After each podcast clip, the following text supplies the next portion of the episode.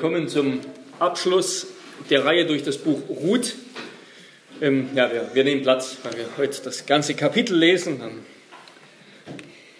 tun wir das im Sitzen. Wir kommen zum Abschluss des Buches Ruth und wir wollen zuletzt noch einmal das ganze Kapitel lesen, aber dann uns besonders mit den Versen 11 bis 22 oder besonders 13 bis 22 beschäftigen. Also Ruth Kapitel 4. Boas aber war zum Stadttor hinaufgegangen und hatte sich dort niedergesetzt. Und siehe, da ging der Löser vorüber, von dem Boas geredet hatte. Da sprach er, komm, setze dich her, du so und so. Und er kam herbei und setzte sich. Und Boas nahm zehn Männer von den Ältesten der Stadt und sprach, setzt euch hierher. Und sie setzten sich. Da sprach er zu dem Löser, Noomi, die aus dem Gebiet von Moab zurückgekommen ist, verkauft das Stück Feld, das unserem Bruder Elimelech gehörte. Darum gedachte ich dir den Vorschlag zu machen, wenn du es lösen willst, so kaufe es vor den Bürgern und vor den Ältesten meines Volkes. Willst du es aber nicht lösen, so sage es mir, damit ich es weiß. Denn es gibt niemand, der es lösen kann, ausgenommen du und ich nach dir. Und er sprach, ich will es lösen. Da sagte Boas, an dem Tag, da du das Feld aus, Feld aus der Hand Noomis kaufst, erwirbst du es auch von Ruth, der Moabiterin, der Frau des Verstorbenen, um den Namen des Verstorbenen auf seinem Erbteil wieder aufzurichten. Da sprach der Löser, ich kann es nicht für mich lösen, ohne mein eigenes Erbteil zu verderben. Löse du für dich, was ich lösen sollte, denn ich kann es nicht lösen. Es war aber von alters her Sitte in Israel, bei der Lösung und beim Tausch die ganze Sache so gültig zu machen, der eine zog seinen Schuh aus und gab ihn dem anderen. Das war die Bestätigung in Israel. So sprach nun der Löser zu Boas, kaufe du es für dich und zog seinen Schuh aus. Da sprach Boas zu den Ältesten und zu dem ganzen Volk, ihr seid heute Zeugen, dass ich aus der Hand Noomis alles erworben habe, was Elimelech und alles, was Kilion und Machlon gehörte. Dazu habe ich mir Ruth, die Moabiterin, die Frau Machlons, zur Ehefrau erworben, um den Namen des Verstorbenen auf seinem Erbteil wieder aufzurichten, damit der Name des Verstorbenen nicht verschwinde aus der Mitte seiner Brüder und aus dem Tor seines Ortes. Ihr seid heute Zeugen.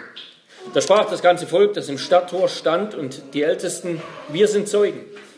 Der Herr mache die Frau, die in dein Haus kommt, wie Rahel und Lea, die beide das Haus Israel gebaut haben.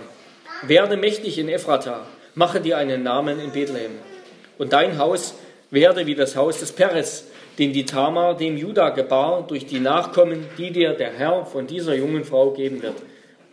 So nahm Boas die Ruth und sie wurde seine Frau und er ging zu ihr ein. Der Herr aber gab ihr, dass sie schwanger wurde und einen Sohn gebar. Da sprachen die Frauen zu Noomi, Gepriesen sei der Herr, der dir zu dieser Zeit einen Löser nicht versagt hat. Sein Name werde in Israel gerühmt. Der wird nun deine Seele erquicken und dich von deinem Alter versorgen, denn deine Schwiegertochter, die dich liebt, hat ihn geboren. Sie, die dir mehr wert ist als sieben Söhne. Und Naomi nahm das Kind und legte es in ihren Schoß und wurde seine Pflegerin. Und ihre Nachbarinnen gaben ihm einen Namen und sprachen, der Naomi ist ein Sohn geboren.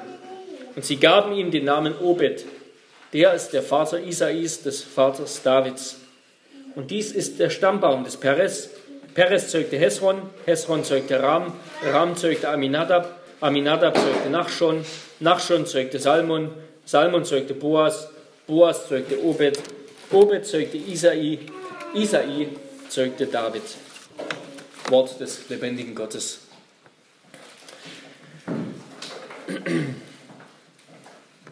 Ja, liebe Geschwister, Gemeinde des Herrn Jesus Christus, vielleicht könnten wir noch hinzufügen ans Ende, und sie lebten glücklich und zufrieden bis ans Ende ihrer Tage. Nein, ähm, was für ein gewaltiges, was für ein schönes Ende, ja, eine vollkommene Umkehrung des Anfangs. Am Ende ist doch noch alles gut geworden. Aber wir wollen uns auch fragen, ist so ein glückliches Ende, ist das nicht übertrieben? Wird die Geschichte damit nicht vielleicht eher zum Märchen?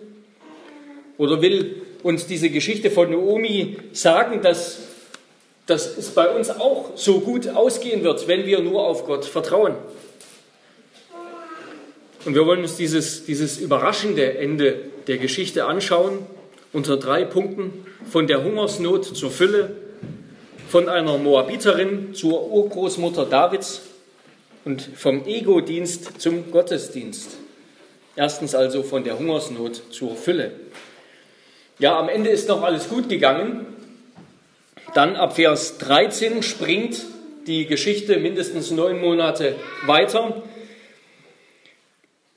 Am Ende ist alles gut gegangen. Boas hat Elimelechs Land ausgelöst. Naomi ist finanziell damit abgesichert. Er hat sie auch angenommen als im Grunde seine Schwiegermutter, indem er Ruth zur Frau genommen hat.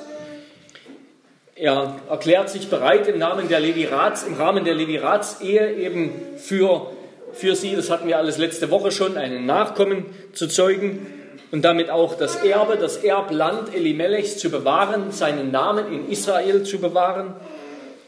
Ruth wird schwanger und bekommt ein Kind, einen Sohn, der sich dann später um Naomi kümmern wird. Ja, Gott erweist sich als ein gütiger, fürsorglicher, treuer und liebevoller Gott. Er sorgt sich um die verarmte Witwe Naomi. Er hat alles umgekehrt, ja, als sie am Anfang zurückkam aus Moab, ohne Sohn, ohne Mann, ohne Söhne, war sie verbittert. Mara wollte sie sich nennen und Lea. Der Herr hat mich leer zurückkommen lassen, Ruth 1, Vers 21. Und jetzt hat sie nicht nur eine Tochter, die ihr mehr wert ist als sieben Söhne, sondern auch einen Schwiegersohn, einen Enkel, ein Auskommen, eine Versorgung fürs Alter. Gott hat sie zur Fülle gebracht. Er hat alles gemacht, damit sie froh ist, er hat alles gut gemacht. Aber ist das nicht vielleicht zu märchenhaft? Einfach zu schön, um wahr zu sein, sozusagen? Hat Naomi nur den Hauptgewinn gezogen, während die meisten anderen eben sich mit der Niete begnügen müssen? Was ist mit den vielen Alten in der Welt, die keine Ruth und keinen Boas haben, die sie lieben und sich um sie sorgen? Was ist mit den vielen Frauen, die missbraucht werden, zur Sexualität gezwungen werden, die keinen Boas haben, der sie rettet? Was ist mit den kinderlosen Paaren, die keine Kinder bekommen? Und wir könnten die Reihe fortsetzen, ja? Was ist mit den vielen, denen es nicht so, bei denen es nicht so gut ausgeht? Vielleicht ist das am Ende sogar eher, oder fragen wir uns, eine Art Wohlstandsevangelium. Ja? Vertraue Gott und dann kommt alles gut am Ende. Er gibt dir alles, was du brauchst. Ist es das? Nein, ich denke, so einfach ist das nicht. Es endet nicht einfach alles rosa-rot. Und es ist auch nicht einfach alles rosa-rot im Buch Ruth. Ja? Elimelech und Machlon und Kilion, Naomis Ehemann und Söhne, die bleiben tot. Die kommen nicht wieder und ihr Verlust wird auch nicht einfach wettgemacht. Das weiß jeder, der Menschen verloren hat. Und bedenken wir die Geschichte Ruths oder die Geschichte Naomis, die handelt zur Zeit der Richter, einer ganz schrecklichen Periode in Israel. Ja, vielleicht dem ehrlichsten Buch der ganzen Bibel, wo es, wo das Elend Israels, das Elend der Menschen so real, in so realen Farben, in so schrecklichen Farben, so hoffnungslos dargestellt wird, dass es uns ganz die Freude raubt, dass wir froh sind, wenn es vorüber ist, weil es einfach nur noch um Sünde und Mord und Totschlag und Leid und Elend geht. Dann doch lieber wieder ein unrealistischer Hollywood-Film, bei dem alles gut ausgeht. Also wir können der Bibel beim besten Willen nicht vorwerfen, dass sie die, die hässlichen, unschönen Seiten des Lebens verbergen würde oder schönreden würde. Das sehen wir auch, wenn wir die Propheten lesen. Ja? Wie oft in den Propheten das Leid, das Elend, die zerstörerischen, entwürdigenden Folgen des Bundesbruchs ja, überwiegen oder zu überwiegen scheinen. Aber es ist doch gerade eben im Kontext des Buches Richter, in dem dieses Buch steht, ja, im Kanon, zumindest im griechischsprachigen Kanon sozusagen, in, in der Septuaginta und auch in unserem Kanon steht dieses Buch nach dem Buch Richter. Es handelt zur Zeit der Richter und gerade in diesem Kontext von Untreue, von Vergewaltigung, Tod, Zerstörung, entdecken wir eben im Buch Ruth, dass Gott doch noch ein Erlöser ist. Dass Gott sein Volk, das es so weit getrieben hat,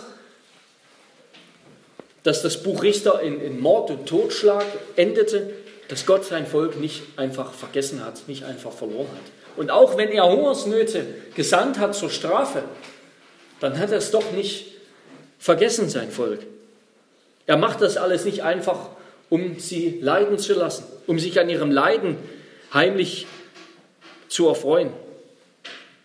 Ja, Noomis Not erinnert viele an Israels Not. Und für, ein, für einen Israeliten, der diese Geschichte las, war das sicherlich eine große Ermutigung. Ja, so wie Gott sich um Noomi sorgt in ihrer Not, so wird er sich auch um sein Volk sorgen in seiner Not. Er wird auch sie annehmen. Und die ermutigende Botschaft dieses Buches ist, dass egal wie groß die Not ist, wie groß das Leiden ist, Gott vermag sie zu wenden. Und wir glauben ja, das ist eine, und so wird es uns auch berichtet, das ist eine historische, reale Geschichte, die sich so ereignet hat. Eben keine, keine Fiktion.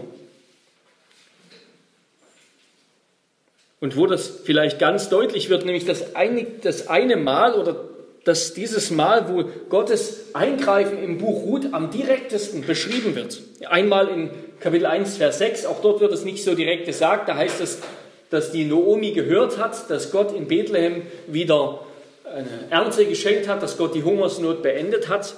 Da ist sozusagen ein Eingreifen Gottes angedeutet. Aber hier jetzt in Kapitel 4, Vers 13, da heißt es, der Herr aber gab ihr, Ruth, dass sie schwanger wurde und einen Sohn gebar.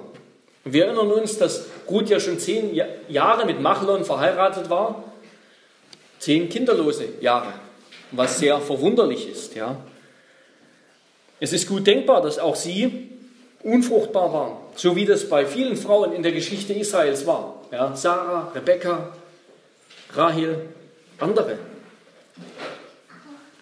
Unser Gott ist ein Gott, der Wunder tut. Der Gott Israels ist ein Gott, der Wunder tut. Der hier Ruths Unfruchtbarkeit abwendet, der so direkt eingreift in ihr Leben und es verändert. Ja, unser Gott ist ein Gott, der Wunder tut, der vom Himmel aus herrscht und tut, was ihm gefällt und eingreift in diese Welt und unsere Geschichte tatsächlich verändern kann. Ja, Gott kann unsere Geschichte wirklich verändern. Sie läuft nicht einfach so ab und Gott guckt zu und ruft uns immer mal über den Graben sozusagen einen Rat zu, wie wir es doch besser machen sollten, wie wir uns mehr anstrengen sollten oder ruft uns einen Trost zu. Nein, er greift ein in die Geschichte und vermag sie zu ändern. Und er hat es getan, er hat eingegriffen in diese Geschichte, in die Geschichte von Unfruchtbarkeit und Leblosigkeit und Tod, besonders in Jesus Christus. Ja. In ihm hat er unsere Not abgewandt. Er hat den Tod besiegt. Er hat die Sünde vergeben, die Welt überwunden. In Christus, so schreibt der Apostel Paulus im 1. Korintherbrief, Kapitel 1 ab Vers 4, in ihm ist die Fülle der Gnade uns geschenkt worden. In allem sind wir reich gemacht in Jesus Christus, sodass wir keinen Mangel haben, keinen Mangel an irgendeiner Erkenntnis, keinen Mangel an irgendeiner Gnadengabe, sagt Paulus. Wir haben keinen Mangel, während wir die Wiederkunft Christi erwarten, der uns festmachen wird bis ans Ende, sodass wir unverklagbar sind am Tag unseres Herrn Jesus Christus. Ja, es ist übernatürliche Gnade nötig, dass wir in dieser Welt nach Gottes Wohlgefallen leben. Das schaffen wir nicht ohne Gott. Dafür ist übernatürliche Gnade nötig. Dass wir treu sind, dass wir ihm treu sind, dass wir nicht den Weg gehen, den diese Welt geht, dass wir nicht so handeln wie die Menschen, dass wir uns nicht von Sünde überwinden lassen, sondern die Sünde überwinden. Und was sagt Gott? Uns ist übernatürliche Gnade gegeben. Uns ist so ein großes Maß an Gnade gegeben, wie wir es brauchen. Und Gott greift ins Leben ein. Und natürlich, hier lesen wir in Kapitel 4, Vers 13, der Herr gab ihr, dass sie schwanger wurde. Aber das wusste Ruth ja nicht. Ja? Das ist hier wieder dieses, dieser Blick hinter den Vorhang. Ja? Ruth hat eben das Kind bekommen, so wie es bei einer Schwangerschaft normalerweise eben läuft. Ja? Und wir sehen das nicht, was Gott hinter dem Vorhang tut. Hier ist dieser eine Blick hinter den Vorhang. Gott greift in diese Welt ein, auch wenn wir das nicht sehen. Und er tut es ständig, er tut es ständig, er tut es nicht nur auf übernatürliche Weise, sondern immer. Jede Geburt eines Kindes ist vom Herrn.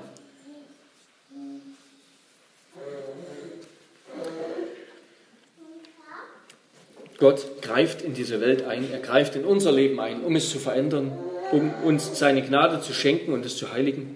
Aber der Punkt ist eben auch, er tut das nicht mit einem Mal.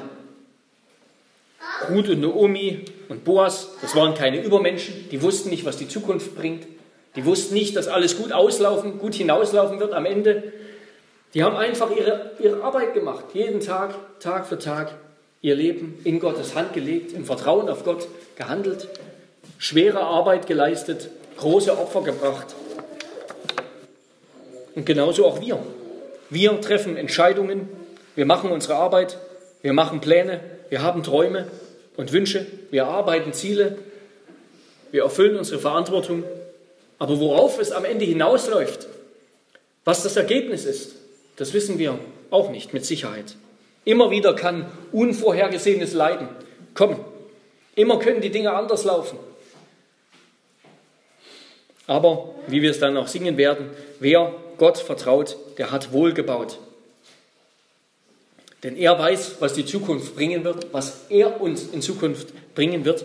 Wenn wir auf Gottes Verheißung vertrauen, dass er unser Gott ist mit allem, was dazugehört, dann können wir auch mitten im Alltag treu sein, wie Ruth treu war und eben jeden Tag schwere Arbeit geleistet hat auf dem Feld dann können wir mitten im Alltag treu sein mit den Gaben, die Gott uns gibt, wie Boas treu war mit den Gaben, die Gott ihm gegeben hat und sie bereitwillig aufgeopfert hat.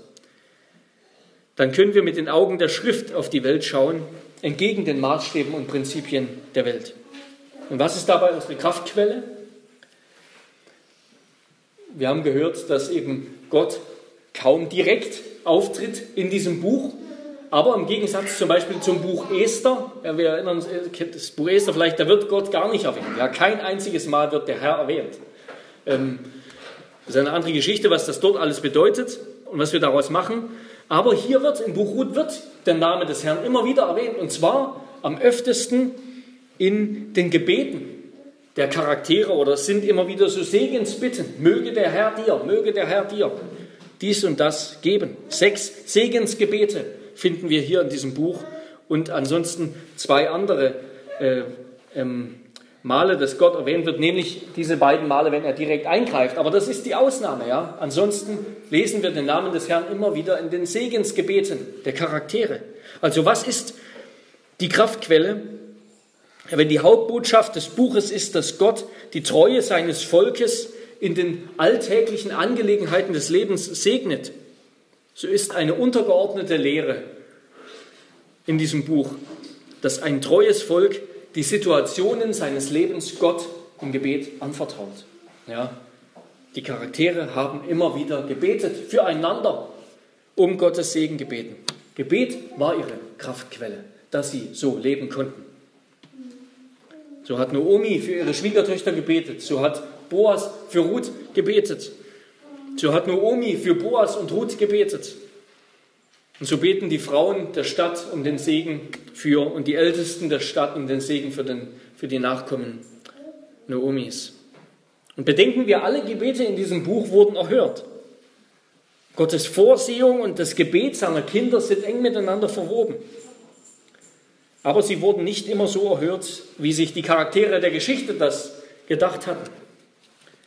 Und doch hat Gott sie erhört. Ja? Und auch wenn er es nicht so tut, wie wir es uns erhoffen, so wollen wir ihm dennoch treu dienen und darauf vertrauen, dass er unser guter Gott ist, der es gut meint, der gute Absicht mit uns verfolgt, auch wenn wir sie nicht verstehen. Wir erinnern uns an diese Geschichte der drei Freunde, Sadrach, Mesach und Abednego in, im Buch Daniel, die vor den König ähm, vor dem König Hammurabi zitiert wurden, weil sie sein Bild, weil sie nicht niedergefallen sind vor seinem goldenen Bild.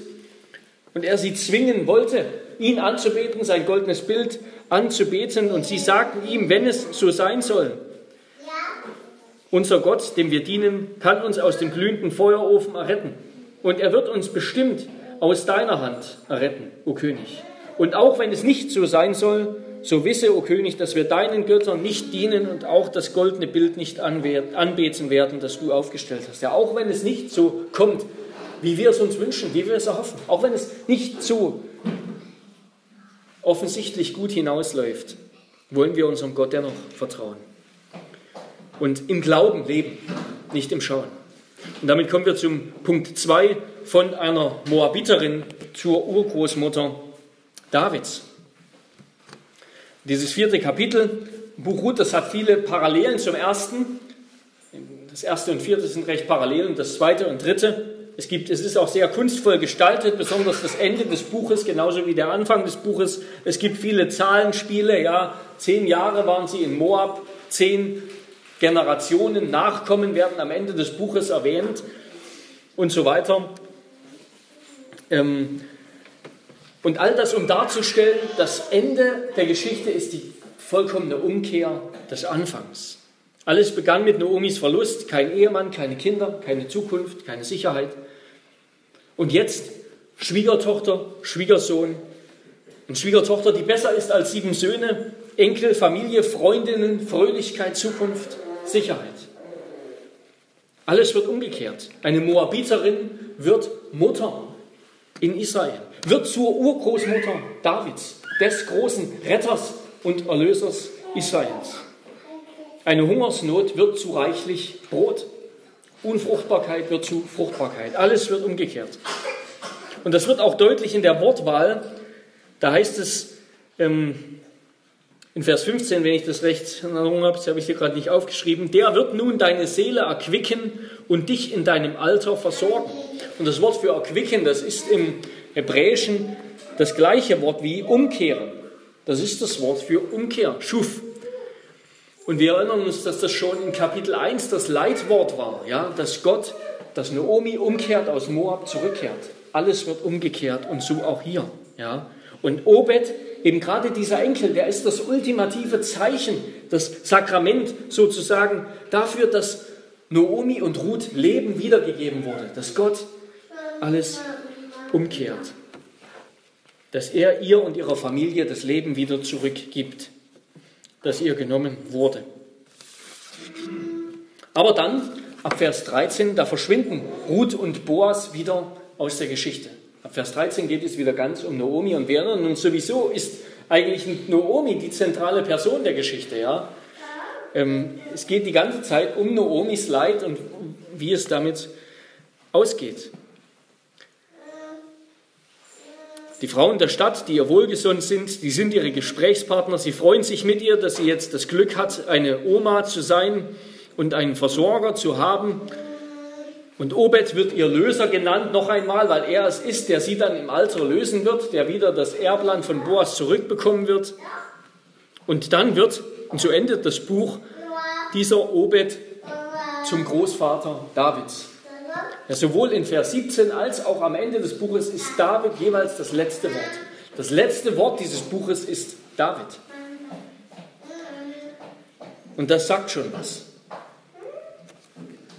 Das sagt schon was. Die Geschichte Naomis, die Geschichte Ruths, der Moabiterin, die endet offen, aber doch zugleich, die endet beim König David. Und das ist eine echte Überraschung, eine echte Überraschung. Für einen Israeliten, der das gelesen hat, war das ungeheuerlich. Der große David stammt von einer Moabiterin ab. Gott hat diese Moabiterin erwählt, um Israel zu retten. Und dass das geschieht, dass das so hinauskommen wird, auch das konnten Ruth und Boas nicht wissen. Ja?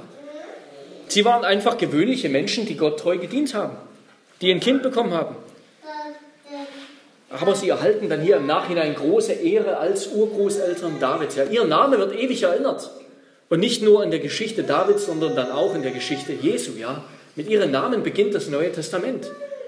Sie stehen in der Linie der Vorfahren Jesu. Besonders Ruth, die Moabiterin. Ja, und auch wir, liebe Geschwister, auch wir sind gewöhnliche Menschen. Seht doch eure Berufung an, Brüder und Schwestern, ruft Paulus uns zu.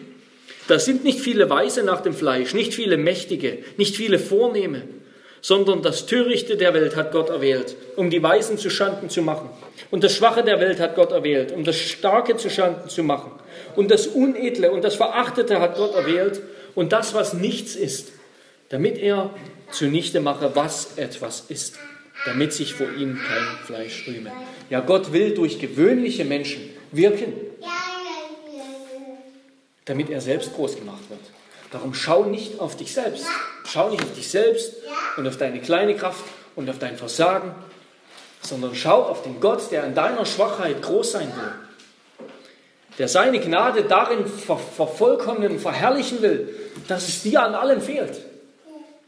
Der gerade darin groß wird, dass er dir alles gibt, was du vorfindest nicht zu haben. Und wenn finden wir das vor? Wann finden wir das? Wann merken wir das? Das merken wir erst, wenn es weh tut. Das merken wir erst, wenn wir leiden. Wir wollen uns Ruth zum Vorbild nehmen, die ein ganz gewöhnlicher Mensch war und doch so außergewöhnlich. Menschlich gesprochen, ganz gewöhnlich, eine gewöhnliche Frau, eine Magd, die auf dem Feld gearbeitet hat, nicht irgendwie eine Herrin, nicht irgendwie in den Sälen der Könige sitzend oder sowas. Nein, eine ganz gewöhnliche Frau, die auf dem Feld gearbeitet hat. Und doch mit den Augen des Glaubens betrachtet, eine außergewöhnliche Frau. Eine Frau, die Gott gehorsam gedient hat, die ihr Leben aufgeopfert hat für andere auf eine außergewöhnliche Weise.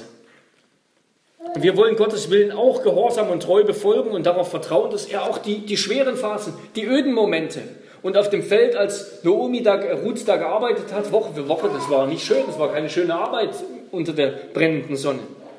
Da hat sich das Tun des Willens Gottes nicht so toll angefühlt. Und genauso ist es auch bei uns. Wir wollen Ruth zum Vorbild nehmen und Gott treu dienen. Und was Gott dann daraus tut, was Gott dann daraus werden lässt, das sehen wir meistens erst im Nachhinein, wenn wir es überhaupt sehen. Genauso wie auch in Ruths Geschichte. Ja. Wie wird Gott dein Leben im Rückblick verwenden? Wie wird dein Leben im Rückblick aussehen aus der Perspektive Gottes? Und ich denke, es wird großartig sein. Es wird, wird großartig sein, wenn wir im Himmel sein werden und schauen werden, wie Gott die Geschichte dieser Welt geschrieben hat im Rückblick, was Gott alles bewirkt hat mit deinem Leben, mit deinen ganz gewöhnlichen Taten, mit deinem gewöhnlichen Tun, was dir vielleicht schlecht und ärmlich vorkommt, was Gott alles daraus hat werden lassen.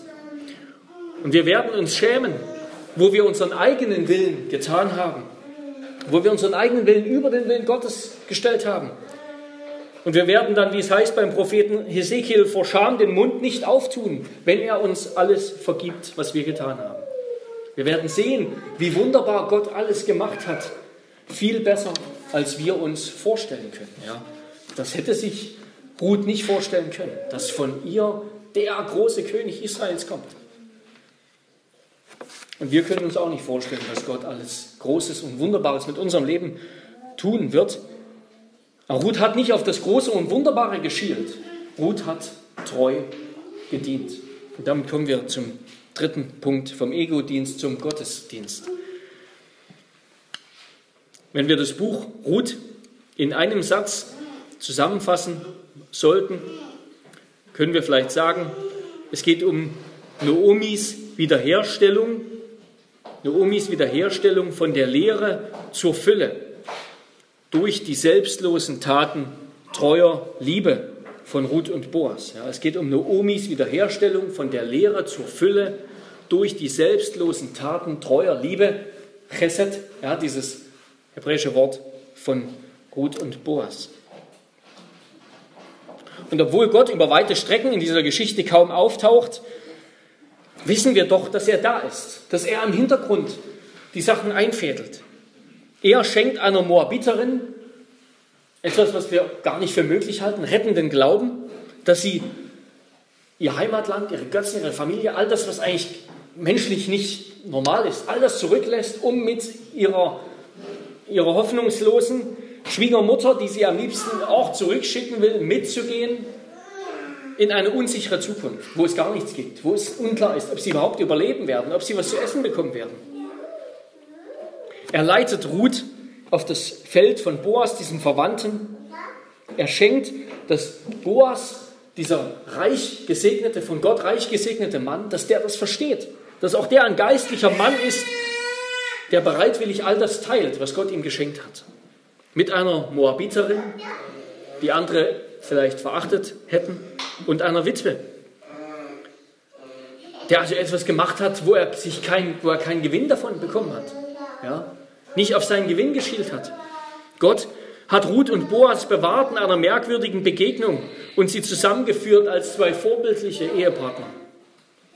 Er bewirkt, dass Ruth schwanger wird und Nachwuchs bekommt und so für Naomis Familie alles ausgesichert ist. Ja, Gott handelt im Hintergrund, aber er handelt durch Menschen, die bereit sind, große Opfer zu bringen, um ihm zu dienen.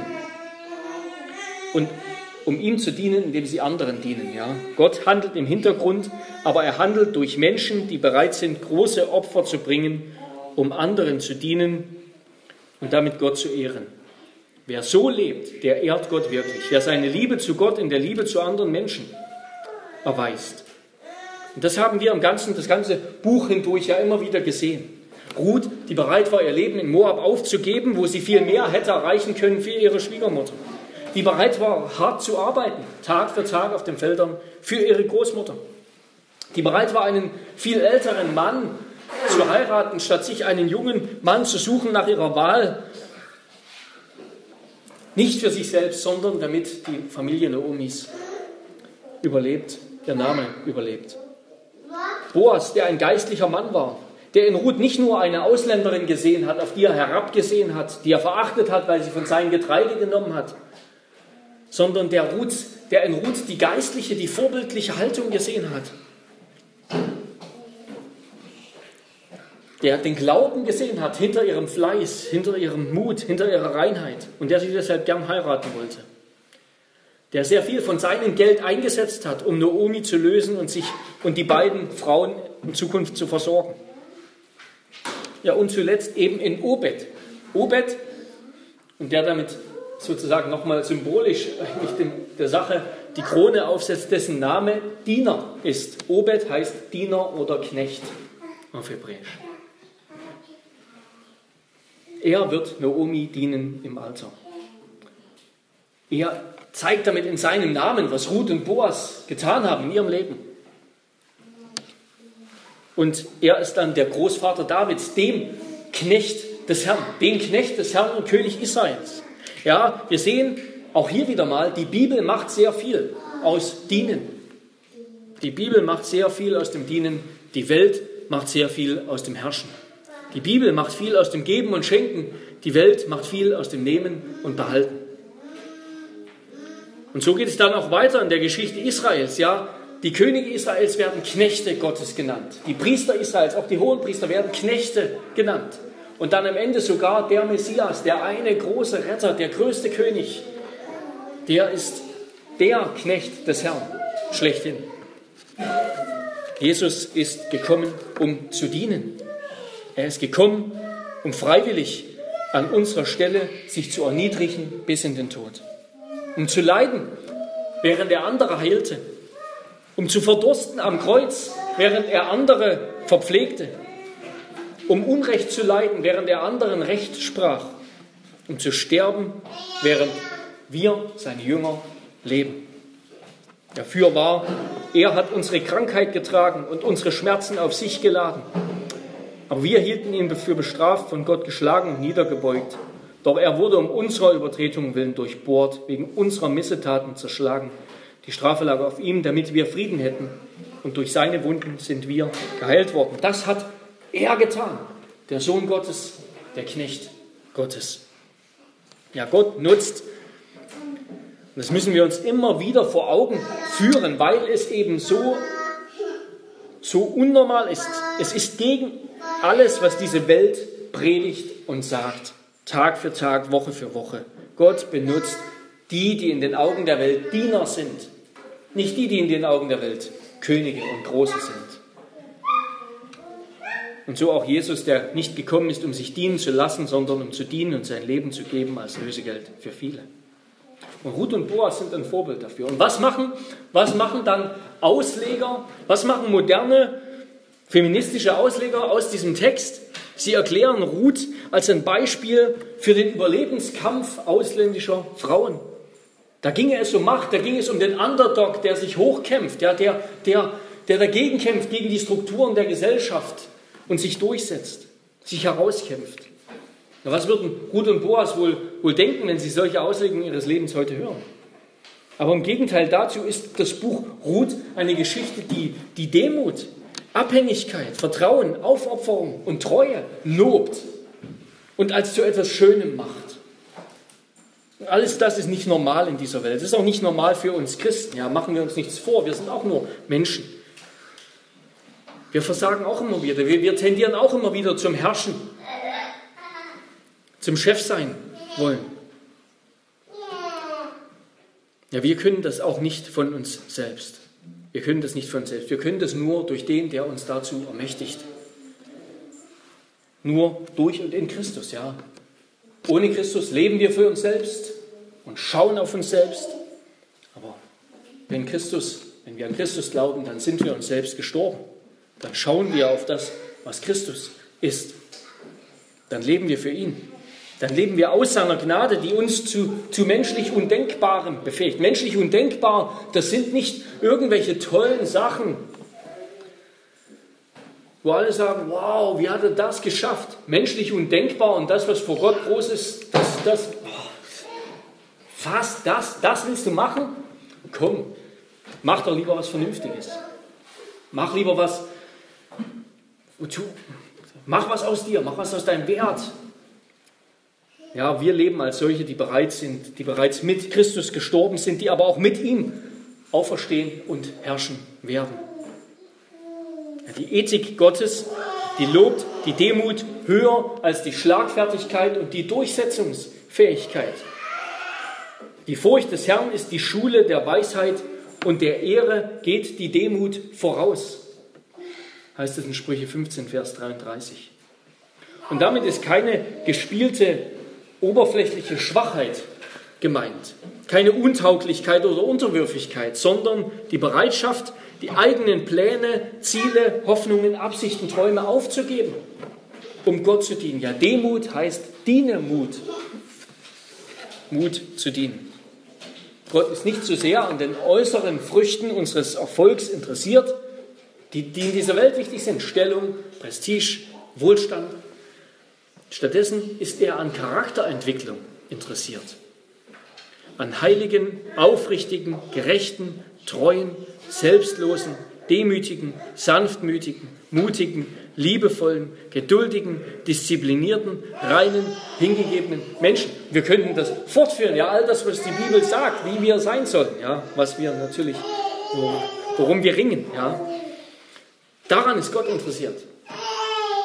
Aber solche Charakterentwicklung, die geht nicht schnell vonstatten, sondern das ist ein langsamer Prozess, langsame Mühlen, der meistens auch schmerzhaft ist. Viel schmerzhafter als äußerlicher Erfolg, weil es wirklich unser altes Ego sterben lässt. Unser altes Ego muss in den Mühlen des Gottesdienstes zermahlen werden, damit wir Gott recht dienen können. Und dazu befähigt uns eben nur Jesus Christus. Darum lebe als Diener Gottes, ja. Wenn du morgen aufstehst und dich fragst, was wird in dieser neuen Woche, dann sieh das als deinen Auftrag an. Du bist ein Diener Gottes. Du bist ein Diener Gottes. Verstehe dich als Diener deines Ehepartners. Auch der Mann, sowohl Männer als auch Frauen dienen sich gegenseitig in der Ehe, jedoch auf eben verschiedene Weise. Beide dienen Christus und Christus hat uns gemacht, einander zu dienen, wenn auch auf verschiedene Weise. Den Mann als das Haupt und die Frau als die notwendige Hilfe. Diene deinen Freunden. Tue das, was sie wirklich brauchen. Diene deiner Familie, deinen Geschwistern, deinen Eltern. Ja, so viele, so viel haben deine Eltern für dich aufgegeben und geopfert. Es ist überhaupt nicht möglich, dass ein Kind die Liebe seiner Eltern, all die Opfer seiner Eltern zurückgibt, die es empfangen hat, das ist auch nicht nötig. Aber umso mehr Ehrerbietung, Respekt, Gehorsam und Liebe sind, bist du deinen Eltern schuldig. Besonders wenn sie älter werden und dann eben auch ein bisschen schwerer erträglich vielleicht. Diene deiner Gemeinde. Ja, bedenke mit dem, was du bist und tust und hast, wie du die Gemeinde und damit nicht einfach Menschen, sondern Gott, Gottes Reich, Gottes Arbeit unterstützen kannst. Du unterstützt deine Geschwister schon mit deiner Anwesenheit am Sonntag im Gottesdienst, mit deinem Gebet für deine Geschwister, für Pastoren und Älteste, mit der treuen Gabe deines Geldes, damit die Gemeinde ihre Arbeit tun kann, damit Gottes Reich gebaut werden kann, auch mit diesen weltlichen Mitteln, mit Rat, mit Hilfsbereitschaft, mit Ermutigung, mit Ermahnung, auch in Richtung der Ältesten, auch Ermutigung, auch Rückfrage. Diene deinen Mitmenschen, indem du ihnen das Evangelium sagst, aber auch indem du denen, die in Not sind, gibst, was sie brauchen. Ja, sei ein Diener. Das ist deine Berufung. Das ist deine Berufung. Und wenn du dich fragst, wozu dein Leben da ist, was du mit deinem Leben machen sollst, dann das. Diene Gott, indem du anderen dienst zu seiner Ehre. Ja, wie wir Gott dienen, das wird manchmal eben nicht so direkt deutlich. Ja, wie diene ich Gott jetzt? Was mache ich jetzt direkt? Ja, soll ich, soll ich in die Mission gehen nach Afrika? So nein, du dienst Gott, indem du eben auf die Weise lebst, wie Ruth das getan hat, in deinem Alltag, mit deinen Möglichkeiten. Indem du nicht deine eigenen Ziele verfolgst, sondern die Gottes, indem du den anderen höher achtest als dich selbst, wie Paulus geschrieben hat. Und wir lernen das und wir sehen das ja gerade anhand des Lebens Jesu, ja. Wir sehen es auch gerade anhand seines Lebens. Er, der gar nicht darauf geschaut hat, sich selbst zu irgendetwas Großem zu machen, der die ganze Zeit wusste, wenn er treu das macht, was er tun soll, dient. Das heißt auch die Wahrheit sagen. Die Wahrheit sagen, wenn sie unangenehm ist. Das bringt ihn ans Kreuz. Das wusste er. Das bringt ihn zu einem jämmerlichen Ende. Und er hat es getan, er hat es aus Liebe zu seinen Jüngern getan. Er hat es für und an der Stelle seiner Jünger getan. Und doch sehen wir dann auch so ein Leben, das ist am herrlichsten, das bringt am meisten Frucht. Ja. Kein Leben auf dieser Welt hat so viel Frucht gebracht wie das Leben Jesu. Und dann ist dein Leben wirklich fruchtbar, wenn es so ist, ein Dienstleben, so wie Jesu Leben ein Gottesdienst war. Und ich will mit der Wiederholung zweier Zusagen abschließen, die wir in diesem Buch vernommen haben. Erstens, das können wir nur durch Jesus Christus. Das können wir nur durch ihn. Das heißt, es muss aus Glauben kommen. Das können wir nicht aus uns selbst herauszwingen.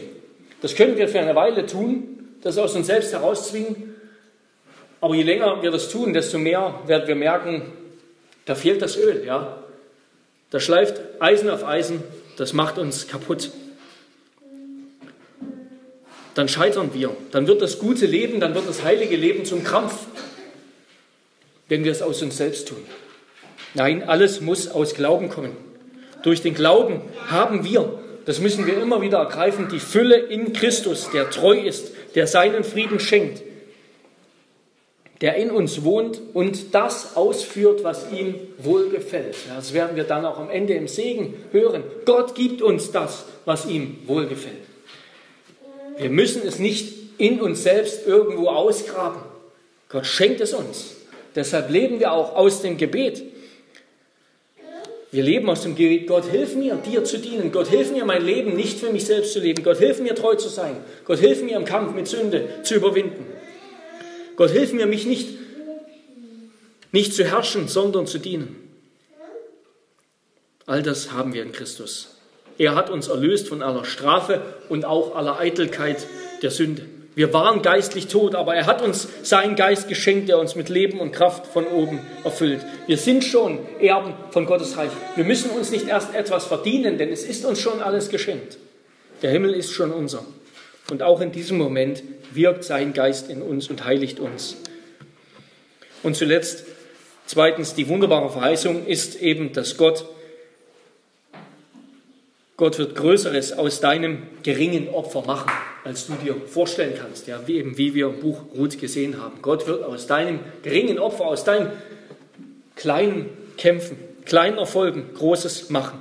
Auch wenn wir das nicht sehen und wenn es sich nicht so toll anfühlt, Eben, es hat sich für Ruth auch nicht toll angefühlt und auch für Jesus hat es sich nicht toll angefühlt.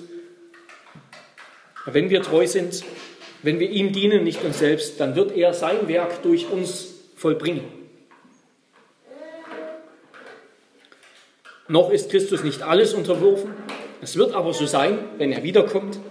Und bis dahin wollen wir treu sein, in voller Freude dienen, mit ganzer Hingabe und das Ergebnis ihm überlassen, dem souveränen Gott. Eins ist sicher, es wird nicht geringer sein, als wir meinen. Es wird viel, viel besser sein, viel, viel größer sein, als wir meinen. Das, was er durch uns tut. Wie wunderbar wird es sein, wenn wir dann sehen, was Gott aus unseren fünf Cent vollbracht hat, ja, die wir hineinge hineingeworfen haben. Und so sagt es auch Jesus, ja, das ist die beste Hoffnung, die beste Aussicht, die wir haben können.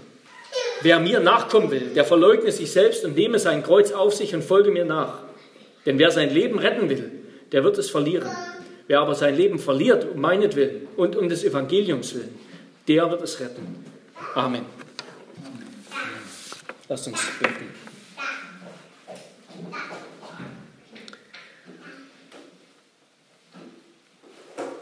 Herr unser Gott, wir danken dir, dass du uns zu deinen Kindern gemacht hast. Du hast uns erlöst und du erweist dich als ein treuer Gott, du erweist dich als ein Retter. Du hast uns aus Sünde, Schuld und Tod errettet. Und wir wissen, dass der Himmel unser ist, um Jesu willen. Und du hast uns auch eine große Berufung gegeben. Eine Berufung, die, die nicht dem entspricht, was in uns ist.